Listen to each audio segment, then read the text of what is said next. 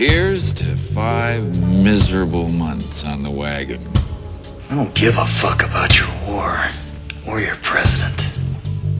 He's the best lawyer in Miami. That by tomorrow morning, you're gonna be working in Alaska. What have you done to him, you maniac?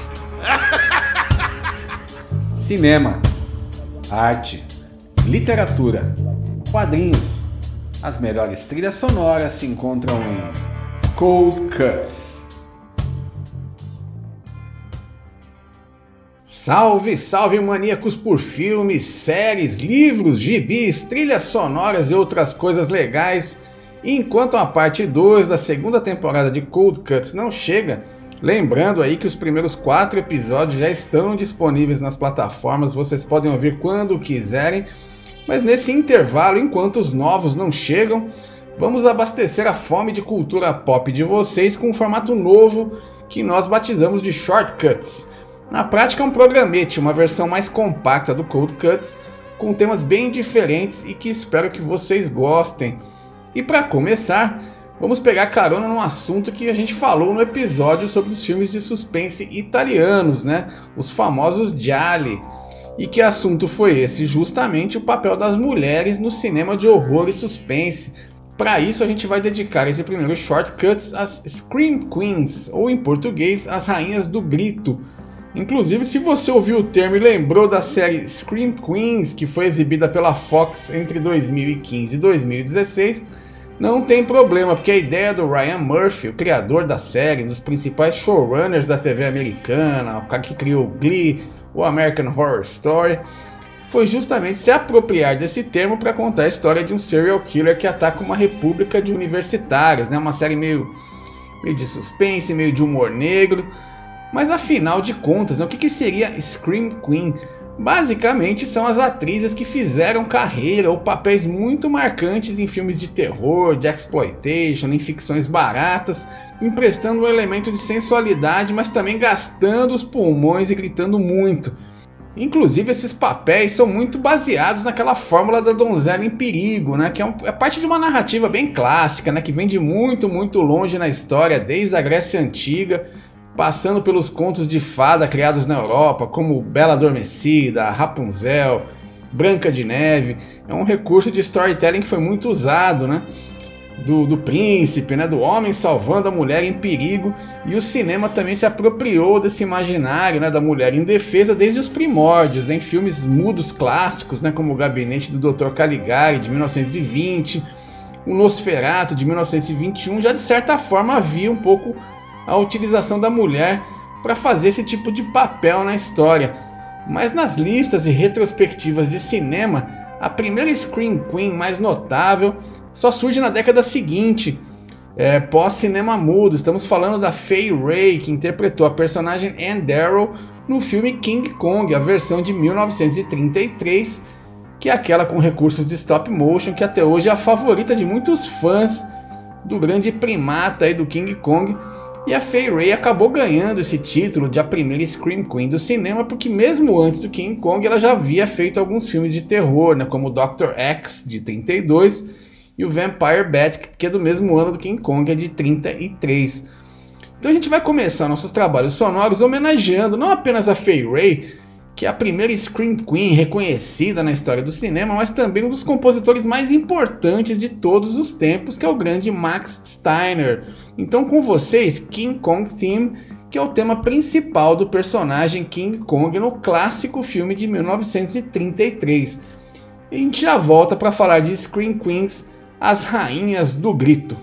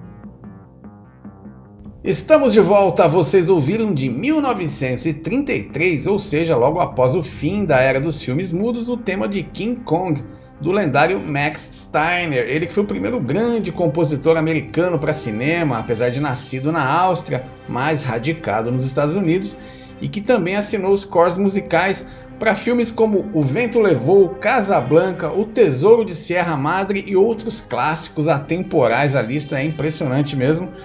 Mas saltando agora para a década seguinte, os anos 40, a gente percebe que com o advento da Segunda Guerra Mundial houve uma mudança no olhar do cinema, inclusive com a proeminência de um gênero conhecido como filme noir. Sabe aqueles filmes estilosos de detetive vestindo sobretudo, com mulheres fatais, todo mundo fumando cigarro, muitas cenas filmadas a contraluz e tal. Isso fez com que não surgissem tantas screen queens na época, né? A tendência era outra ali nos anos 40 mas merece registro pelo menos uma atriz né, nessa época, né, nesse período, que a francesa Simone Simon, que estrelou Sangue de Pantera em 1942, que é um filme importante que sempre aparece em livros sobre clássicos do terror. Inclusive tem até uma curiosidade sobre a vida da Simone Simon. Nos seus tempos no cinema, ela chegou a ser presa por porte de maconha em um hotel no México, onde ela estava na companhia de ninguém menos que o grande Robert Mitchum, astro de filmes como Mensageiro do Diabo e Cabo do Medo. É mole? Pois é, a nossa querida Simone Simon aprontou algumas ali com Robert Mitchum na época. Mas para compensar os anos 40, as duas décadas seguintes deram origem a várias Scream Queens lendárias. Afinal de contas, estamos falando dos anos 1950 e 60 que marcaram o auge dos filmes B aquelas produções de baixo orçamento feitas principalmente para exibição em drive-ins. E nesse caso não entrava só terror, não, também entravam filmes de ficção científica, filmes de monstros, né?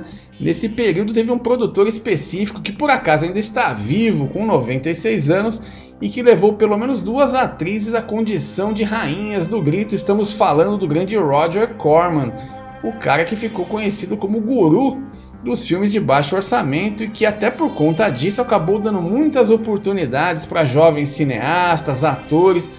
Ele que se tornou uma espécie de mentor de jovens diretores como Martin Scorsese, Francis Ford Coppola, James Cameron, Peter Bodanovich, olha só os nomes, hein? E também deu um dos primeiros papéis de mais destaque, digamos assim, para Jack Nicholson, né, que foi no filme A Pequena Loja de Horrores de 1960. Entre as atrizes alçadas à condição de Screen Queens pelo nosso Roger Corman, vale destacar a Sandra Knight e a Beverly Garland. Um aspecto curioso nessa produção dos filmes B é que além de explorar aquela antiga fórmula da donzela em perigo, da qual a gente falou no começo, os produtores também passaram a pegar emprestado aquele conceito, aquela ideia da Bela e a Fera. Só que nesse caso para mostrar mulheres bonitas e sensuais à mercê de criaturas grotescas, né? Então, meio que um fetiche para agradar as plateias de adolescentes da época. Né? Mulheres seminuas sendo atacadas por alienígenas gosmentos, por seres mutantes e até insetos gigantes.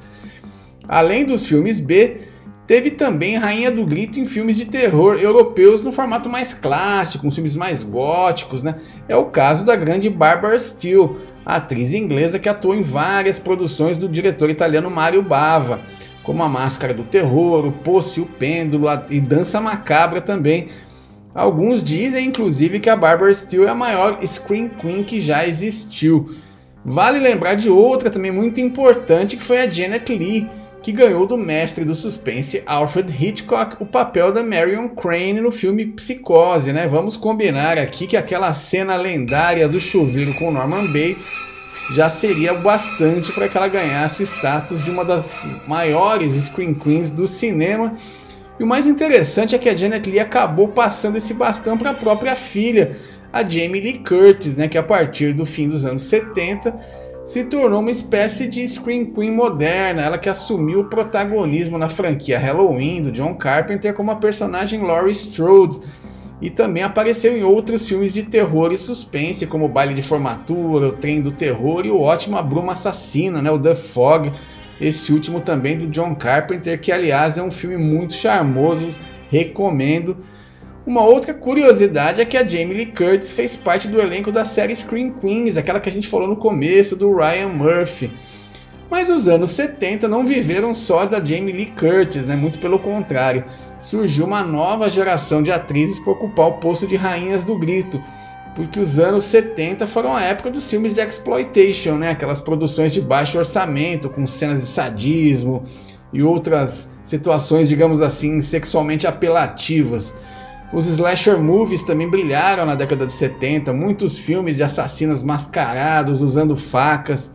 Nessa categoria entram, além do próprio Halloween, os gialli né, italianos, sobre, sobre os quais nós fizemos um episódio aqui na segunda temporada de Cold Cuts. Então vamos lá, algumas Scream Queens marcantes dessa época. A Sandra Peabody, né, de The Last House on the Left, lançado no Brasil com o título de Aniversário Macabro, que é um filme de exploitation do diretor Wes Craven, né, que é o mesmo cara que nos anos 80 inventaria o Freddy Krueger e nos 90 a franquia Pânico. A Sandra Peabody fez vários outros filmes de terror até meados dos anos 70, por isso ela entrou nessa lista. Temos também a Marilyn Burns, né, que interpretou a personagem Sally no Massacre da Serra Elétrica, a versão original do Toby Hooper de 74. Querem mais uma? Então vamos lá. Dee Wallace também, que começou em um filme de exploitation do, também do Wes Craven, né, The Hills Have Eyes, ou Viagem Maldita, é a versão original de 77 que a gente está falando. E aí nos anos 80 ela apareceu em vários outros filmes, incluindo Grito de Horror e Cujo, né, que é aquele filme baseado no conto do Stephen King. De saideira dos anos 70 não tem como não lembrar da Daria Nicolodi, a ex-mulher do Dario Argento, que é o mestre do filme giallo italiano. A Daria Nicolodi gritou muito em filmes do Dario Argento, como Profondo Rosso, como Inferno, Terror na Ópera. Então, antes da gente ir para o último bloco, vamos com um tema bem camp, que é extraído da trilha sonora do filme The Last House on the Left, do Wes Craven, com música composta pelo David Hess. A gente já volta.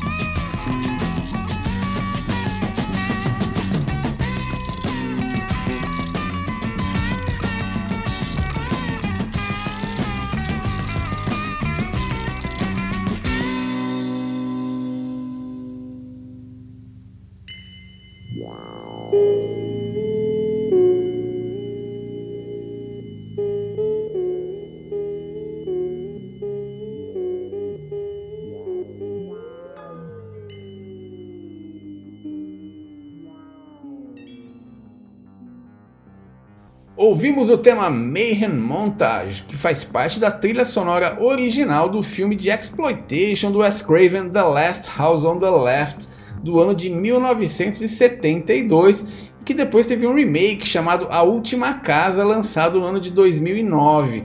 A música, como falamos antes, é de autoria do David Hess, que foi um ator e compositor norte-americano, mas que também trabalhou como ator em algumas ocasiões, inclusive no próprio The Last House on the Left. Reza a lenda que, por ser adepto do método Stanislavski, ele ameaçou agredir de verdade a nossa Screen Queen Sandra Peabody durante as filmagens, que era a ideia de extrair dela as expressões mais realistas durante as cenas. Mas aí chegamos então na década de 80, a época do VHS, das videolocadoras, em que os produtores se aproveitaram bastante dessas novas possibilidades para criar produtos para o consumo doméstico. Né? Isso proporcionou uma avalanche de filmes B, incluindo aqueles da produtora de Nova York, a Troma, e acabou até saturando um pouco essa fórmula.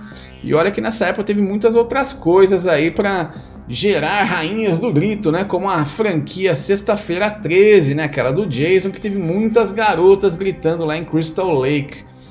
Aí depois disso vieram outras gerações de atrizes, como a Neve Campbell, a Sarah Michelle Gellar, a Vera Farmiga, que se destacaram né, e gritaram muito também outras franquias como Pânico, como eu sei que vocês fizeram no verão passado, como The Conjuring, né, Invocação do Mal.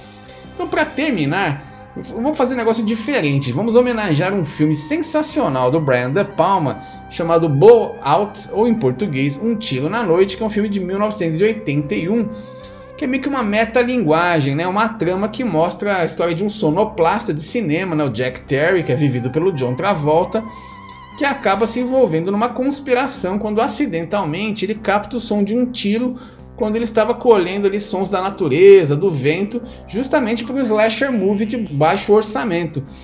A cena final de Um Tiro na Noite é inesquecível, sensacional e é uma grande homenagem a todas as Screen Queens que passaram pelas telas do cinema nesses mais de 100 anos. Então fiquem aí com o belíssimo Theme from Blowout do compositor italiano Pino Donaggio, de quem a gente falou bastante no nosso episódio sobre Stephen King, e com condução do maestro Natale Massara. Em breve a gente volta com mais um Shortcuts e depois, é claro, com a parte 2 da segunda temporada de Cold Cuts.